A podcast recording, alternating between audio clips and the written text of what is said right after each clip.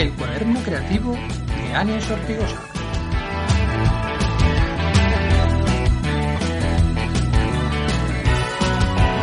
Hoy en el cuaderno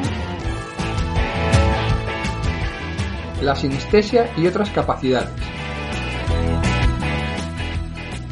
No recuerdo si ya he hablado de este concepto por aquí, por si acaso lo comento rápidamente y sin entrar en tecnicismos. La sinestesia es una especie de cortocircuito que tienen las personas en relación a la capacidad cognitiva de los sentidos. Esto es, que además de percibir el mundo como el resto de personas, a veces se les activa otro sentido más. De ahí que se suele decir que hay personas que las notas musicales las ven en colores, que tocar distintas texturas les recuerda a sabores, etc. Si quieres más info, es mejor buscarla en alguien con más conocimiento que yo en este tema. La sinestesia yo la voy a comentar y usar desde una perspectiva creativa. Porque teniendo estas capacidades, imaginaros las opciones que puede generar a nivel creativo en muchas áreas, y especialmente en las artísticas. Derivado de esto, os voy a contar una experiencia personal, que no sé si se puede considerar sinestesia o no.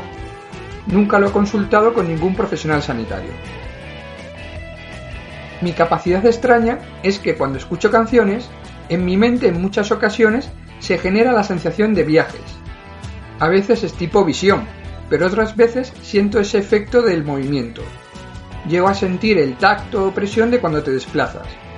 Quizás siendo técnico sería el equilibrio del oído o el, tema de la finestesia y cenestesia. La realidad es que según el ritmo, el tipo de música y demás, la sensación de desplazamiento cambia. Cada tipo de música o canción tendría la suya propia. Hay veces que son trayectos más largos, otras veces trayectos cortos, más rápidos, lentos. Incluso llego a percibir sensaciones de curvas más pronunciadas o menos. No sé si habéis experimentado las curvas de las carreteras antiguas, de esas que eran de un solo carril en cada sentido. Como he dicho antes, no sé si esta experiencia o percepción extraña se puede considerar sinestesia o no, a veces esa sensación de movimiento o viajes acompaña algún tipo de imagen flaseada y muy poco nítida. Es más una idea, un concepto que una imagen en sí. El caso es que a nivel creativo, en más de una vez lo he aprovechado esta capacidad para temas creativos. Concretamente lo he usado cuando con amigos jugábamos a hacer videoclips o a grabar clips de vídeo de cualquier tontería. Esto era una especie de inspiración. Del mismo modo que si he escrito historias, o más recientemente la radionovela, escoger una música u otra para cada determinado momento ha sido confiando en ese sentido especial. Si ahí todo encajaba e inspiraba lo mismo la música que lo que inspiraba el texto, esa era la canción buena. Todo esto es para intentar dejar una reflexión. Nunca se sabe dónde puede surgir la creatividad, pero no descartar ninguna opción como herramienta creativa quizás un día os pueda ser útil.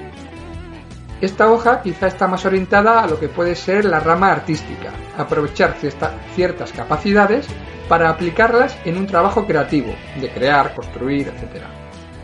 Pero dentro de mi pensamiento de no querer limitar y estar abierto a todo, quizás también se pueda gestionar en algún momento que algún tipo de capacidad similar o la propia sinestesia sirva como punto extra para realizar otras tareas no artísticas de forma más acertada y eficiente. Muchas gracias por escucharme y gracias también al Ministerio de Educación, Cultura y Deporte por la música de fondo Twist and South del Banco de Audios. Y recuerda que te puedes suscribir para estar al día de las últimas novedades.